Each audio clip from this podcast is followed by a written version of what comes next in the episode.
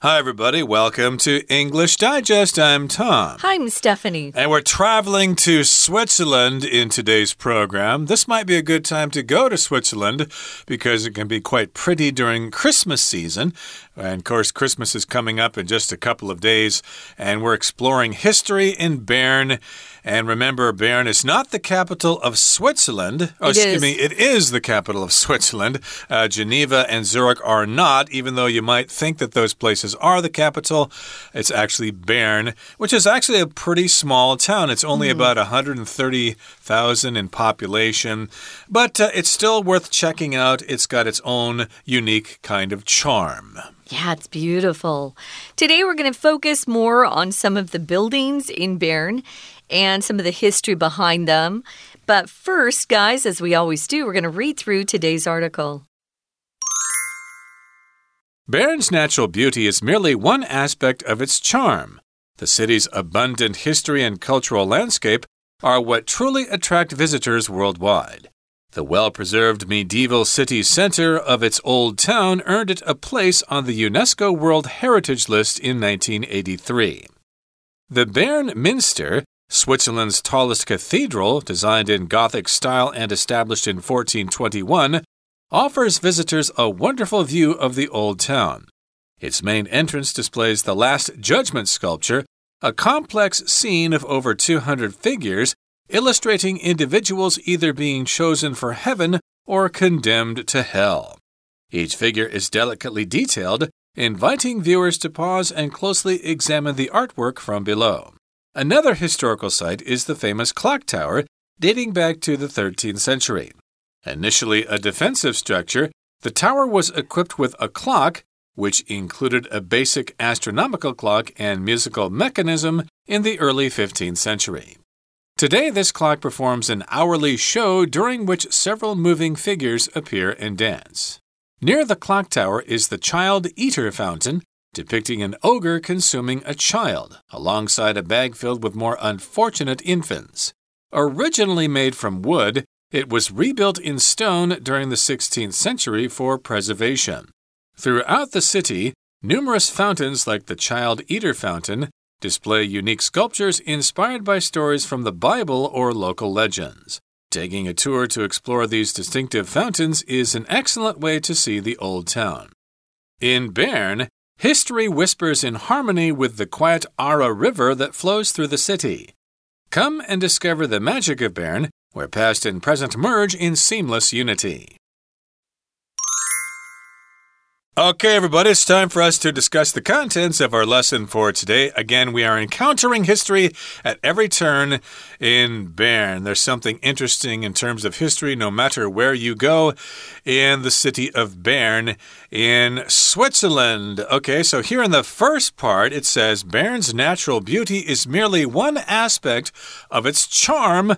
The city's abundant history and cultural landscape are what truly attract visitors worldwide. So, yes, indeed, it does have this natural beauty, but that is just one aspect of its charm. That's just one uh, thing you need to take into consideration if you're visiting Bern. It's just one aspect or one uh, characteristic of the city, of its charm, its special appeal.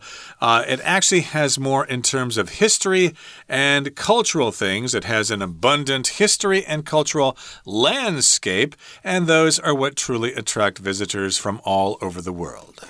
Yeah, it's got a well preserved medieval city center, and it looks like this old town that uh, you're stepping back in time. It's kind of cool to go to those kinds of cities where they haven't ruined it by building really modern buildings right next to these old, beautiful. Um, historical buildings, uh, which has now happened in London. I'm just going to say for the record. So, well, well preserved just means something has been kept as it was supposed to look originally. It's been taken well uh, good care of. They want to prevent something from uh, being ruined, damaged, destroyed, um, decaying. So, you want to preserve things by taking good care of them. Uh, maybe you have an old car and you want to make it look like it's brand new, although it was built in the 1970s or even earlier. You want to preserve something. Also, if you're into gardening and maybe you have uh, an orchard in your yard if you're lucky. An orchard is just fruit trees. Um, maybe after you pick that fruit, you want to preserve it. Uh, what you do is bottle it, turn it into jam or jelly. Uh, those are called preserves as a noun. But here we're keeping a really old, uh, historical, beautiful area of the city um, in good shape so that people can uh, see this in you know, years to come, hopefully. Right, and it's well preserved in the medieval city center. That, of course, means from the Middle Ages. And because of this, it earned its place on the UNESCO World Heritage List way back in 1983. So, of course, lots of uh, famous places in the world are on that list. And the old town in Bern is also on that list. And here in the next paragraph, it says The Bern Minster, Switzerland's tallest cathedral, designed in Gothic style and established in 1421, offers visitors a wonderful view of the old town. So here we've got something called the Bern Minster, which is actually a cathedral. And a cathedral, to me, is just a really big Catholic church. And it's the tallest one there. So if you're into churches or if you're into cathedrals, yes, check this out. It's designed in Gothic style, which is a type of architecture uh, that came from the Middle Ages. And in this particular case, the cathedral dates back to 1421. Yeah, we use cathedral when we talk about a beautiful, large, usually stone building for the Catholic Church, which is Christian, as Tom said, the Catholic Church. It's the largest, it's the most important church of a diocese uh, where, you know, a group of Catholics will go and worship God. So there are beautiful cathedrals all around Europe. It's one of the fun things that you get to go and see when you're a tourist. Um, if it's Gothic, it's got kind of that. Um, that style that we associate now with vampires, I think. Uh, Gothic is very dark, it's got angles on it, it's not very rounded. It's just beautiful. And if it was established in 1421, it's old. That actually qualifies to be a medieval church. So it offers visitors a wonderful view of the old town. Usually you can walk up steps in some of these cathedrals that are so big and tall in Europe. And then you can look out. It's got a beautiful way to view a city from those step those steps that go up, yeah. Indeed. So again, you have a wonderful view of the old town, and its main entrance displays the Last Judgment sculpture a complex scene of over 200 figures illustrating individuals either being chosen for heaven or condemned to hell. So, yes, this is a work of art here. It's a sculpture entitled The Last Judgment, and it's quite complex, okay? It's uh, quite complicated. It's got 200 figures, 200 people, and it's illustrating or showing people either going to heaven or going to hell, okay? So, of course, if you go to heaven, that means you're good, uh, you've lived a uh, you know holy life or whatever. But if you're condemned, oh, you are a sinner and you need to be punished for eternity. So you're condemned to hell. If you're condemned, you are sent someplace for punishment. Uh, somebody could be condemned to jail, for example, for committing a crime or something. And again, if you're a sinner, you will be condemned to hell. You can also just condemn someone. They don't have to to actually go anywhere. If you condemn someone's actions, you're saying to them what you're doing is immoral. Um, what you're doing is wrong. It may not be against the law, but it's immoral, it's wrong. So, um, according to Christians, you have to, you know, obey the commandments. And if you don't, you're going to go to hell, at least in the Catholic Church. So, to condemn someone here, though, means you're going to spend eternity in hell or heaven if you were chosen for heaven, if you're a good person. So, each figure is delicately detailed. This is sculpture. So, sculpture is when we take some sort of solid object and we can either um, use. Uh, I guess a way to carve it, like with a an axe or a you know a tool. That way, you could carve into wood or stone. Um, and some people use clay to carve figures. We've got a lot of sculptures here in Taiwan of famous people. That's also what they have there. But these figures, uh, there are a lot of them, 200, which is hard to believe. Um, they are delicately detailed. There's a lot of work done on them, and they invite viewers to pause and just closely examine the artwork from below. It's quite a sight. Right. This reminds me, of course, of uh, temples here in Taiwan. Of course, there are lots of figures that are carved yeah. onto temples and on the columns and stuff. So, if you're into that sort of thing, this might be of interest to you. And moving on now to the next paragraph, it says Another historical site is the famous clock tower uh, dating back to the 13th century. So that's going back again to medieval times. Ooh. We've got this clock tower, uh, which are quite common in Europe, these uh, tall structures that have a clock in them so that everybody in the town knows what time it is. A really famous clock tower is the one in London. Uh, is that called uh, Big Ben or something ben, like that? Yeah. Or Big Ben is the name of the actual clock itself, but the tower is named something else, but I can't remember tower. But in any case, that is a clock tower. And uh, gee, is there are there any clock towers here in Taiwan? I think I used to see clock towers in front of the old train stations, but they've long oh, been torn yeah. down. I think there used to be a clock tower in front of the Songshan Airport, if I'm not mistaken, mm. but I'm not sure if it's still there or not. But in any case, uh, you could check out this clock tower in Bern, and it's really old. It goes back or dates back to the 13th century, which would be the 1200s which is really old.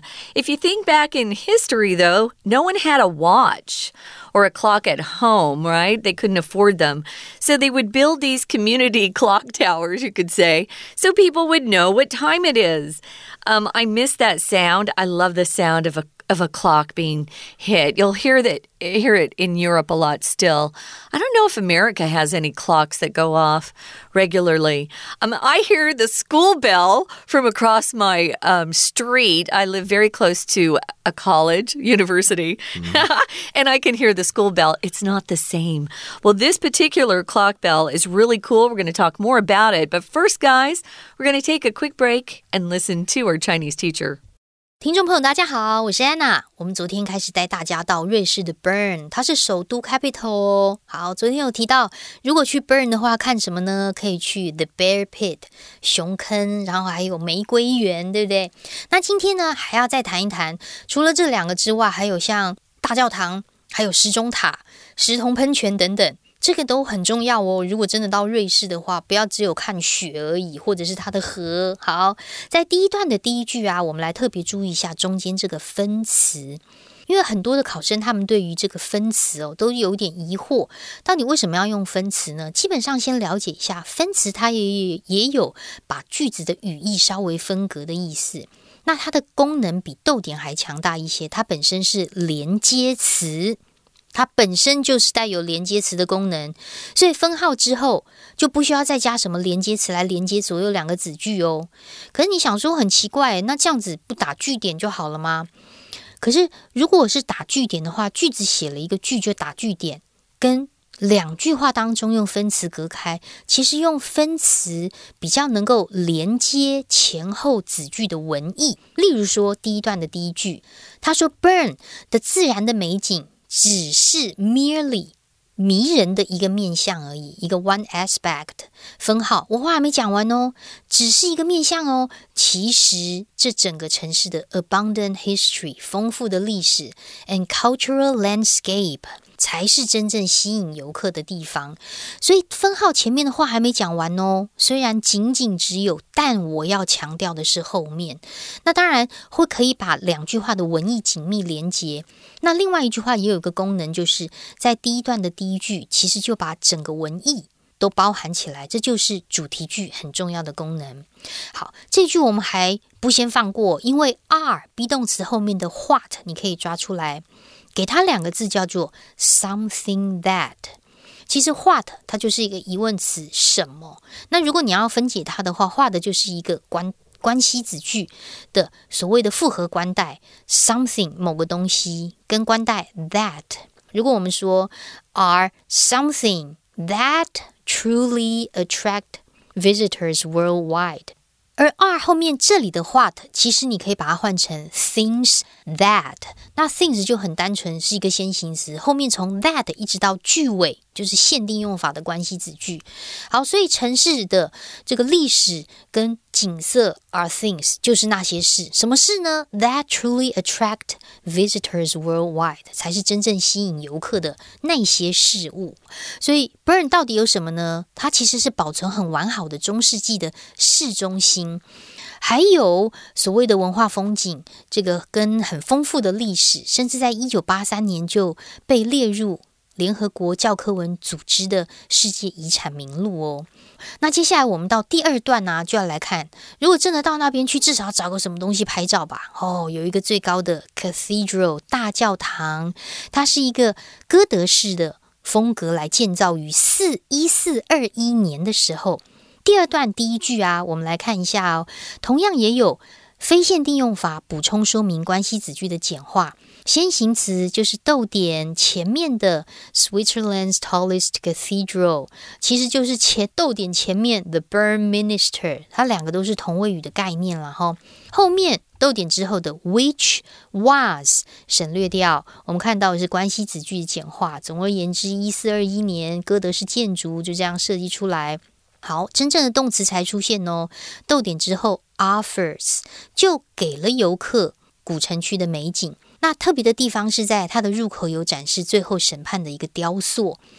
那最后审判的雕塑就是有超过两百个人组合而成的复杂的场景啊。那中间就描绘了上天堂啦或下地狱的审判的人呐，而且每个这个状况啊，每一个 figure 人物都非常的细微，会所以会让 visitors 游客呢就会直接停下来观看。我们接下来还要同样的看一下，在第二段第三句这个地方。Each figure is delicately detailed。好，逗点之后的 inviting，我们把它还原，变成是 which invites，which invites。那这里的 which 要小心哦，不是逗点前面的 detail，因为 detail 本身不能够当先行词，逗点前面的整句话才是 which 的意思。好，整个精致的这个描绘的 figure 人物。就邀请了观众，也就是邀请了游客停下来观赏。当然，还有另外一个，就是我们刚刚说过的，一开始说的时钟塔，这是另外一个历史景点，可以追溯到西元十三世纪的时候。在第一段第一句这个地方啊，逗点之后的 dating，我们还原是 which dates，which dates，好，which 指的就是逗点前面的 the famous clock tower。We're going to take a quick break. Stay tuned. We'll be right back.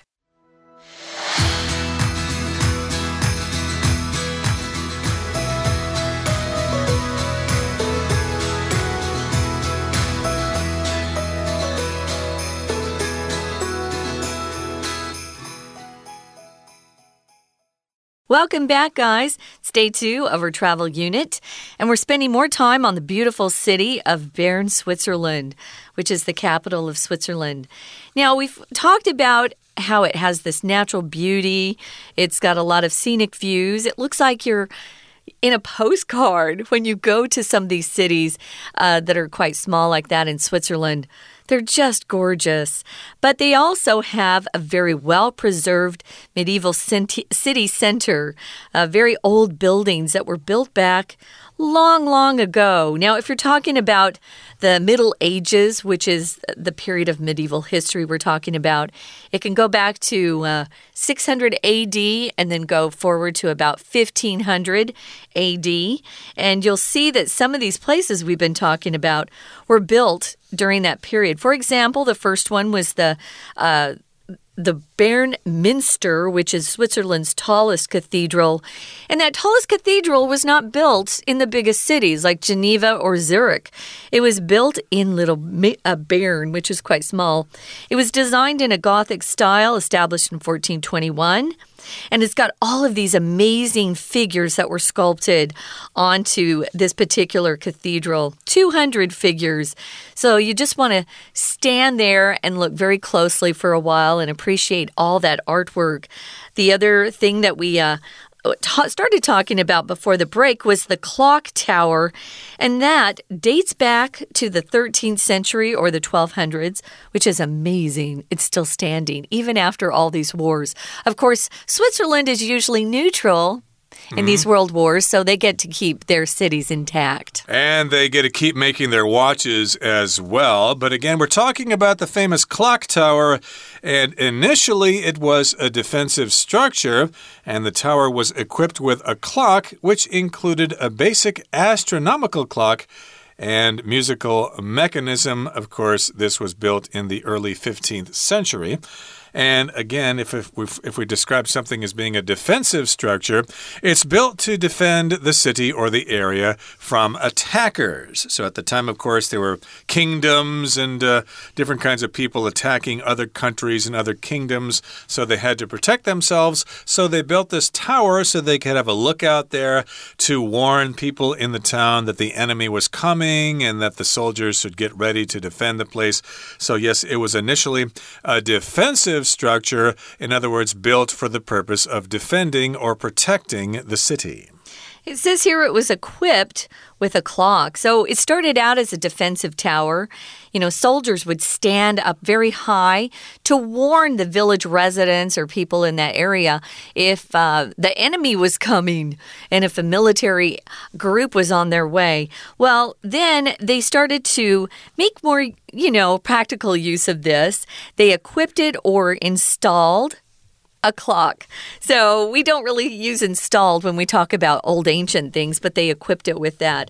If you equip someone with something, you give him or her the things they need to accomplish something. Um, you can also equip another thing with things. So uh, maybe your your office is equipped with the latest technology. You have the the fastest computers, the fastest um, things that you would ever need. You can equip your office with something. You can equip your children with the sports equipment they need, right? So if you have a son or a daughter who plays soccer, you want to equip them with um, the pads that will protect their knees and their their wrists that they wear, uh, have the right uniforms. You can equip yourself with different things that you need to accomplish a goal or a task. Exactly. So, again, we're talking about the famous clock tower. It was originally a defensive structure and it was equipped with a clock. And also, that clock that also included a basic astronomical clock, which has to do with astronomy. Uh, maybe the clock not only told you the time, but it told you the phases of the moon, for example, or the position of the planets.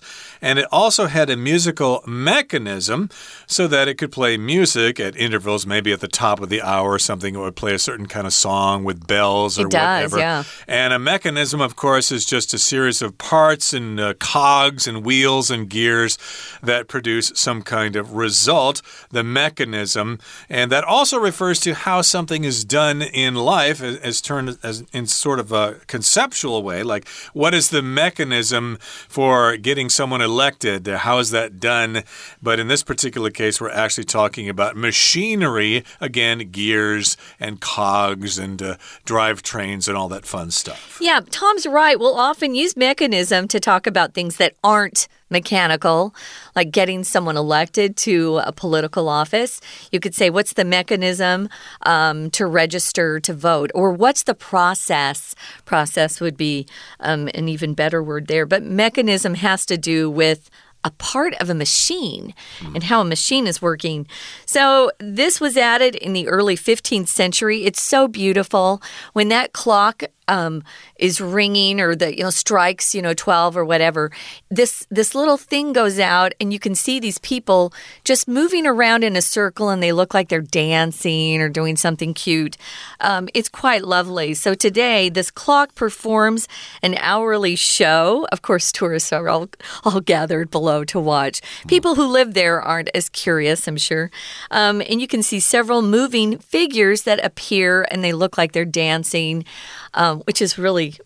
really spectacular, I think, especially since they built it in the 1400s. That's amazing to me. Mm -hmm, right. So if you're into moving figures, this is the place for you.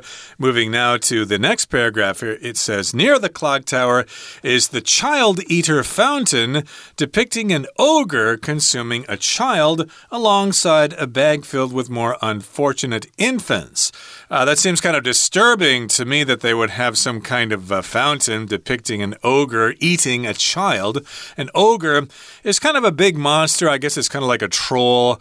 Uh, troll is what we would use in, um, say, the Scandinavian countries. Well, The Hobbit, the movies The Hobbit, and uh, those have ogres in them, if you remember. Well, if you remember the Shrek movies, of course, yeah. Shrek is an ogre. Mm -hmm. So some kind of big uh, monster or some kind of big scary creature. And in this particular case, the ogre is eating a child and there is a bag filled with more children. They are unfortunate infants. An infant is a very small child uh, shortly after it was born. That would be an infant. Yeah, I would say an infant goes from its birth to about six months, you know.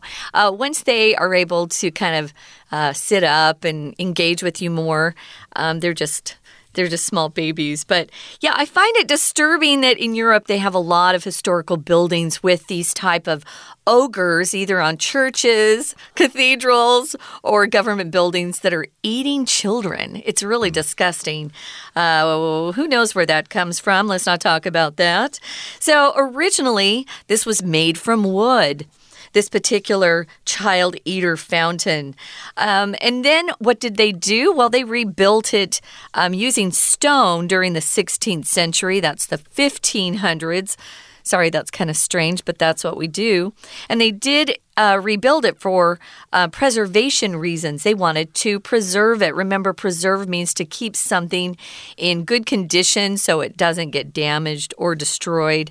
And throughout the city, there are numerous fountains, like the Child Eater Fountain, which display unique sculptures inspired by stories from the Bible or local legends. One thing you'll notice if you ever get the chance to go to Europe is they love fountains. And you think back in time, you know, we didn't have running water. Mm -hmm. So a lot of people would go to the city center to get their water from these fountains. Right, so you can check out uh, different stories depicted in those yep. fountains. And taking a tour to explore these distinctive fountains is an excellent way to see the old town. Mm -hmm. So, mm-hmm. indeed, check out those fountains, take pictures, and uh, post them on the internet. And here in the final paragraph, it says Bern in Bern, history whispers in harmony with the quiet Aare River that flows through the city.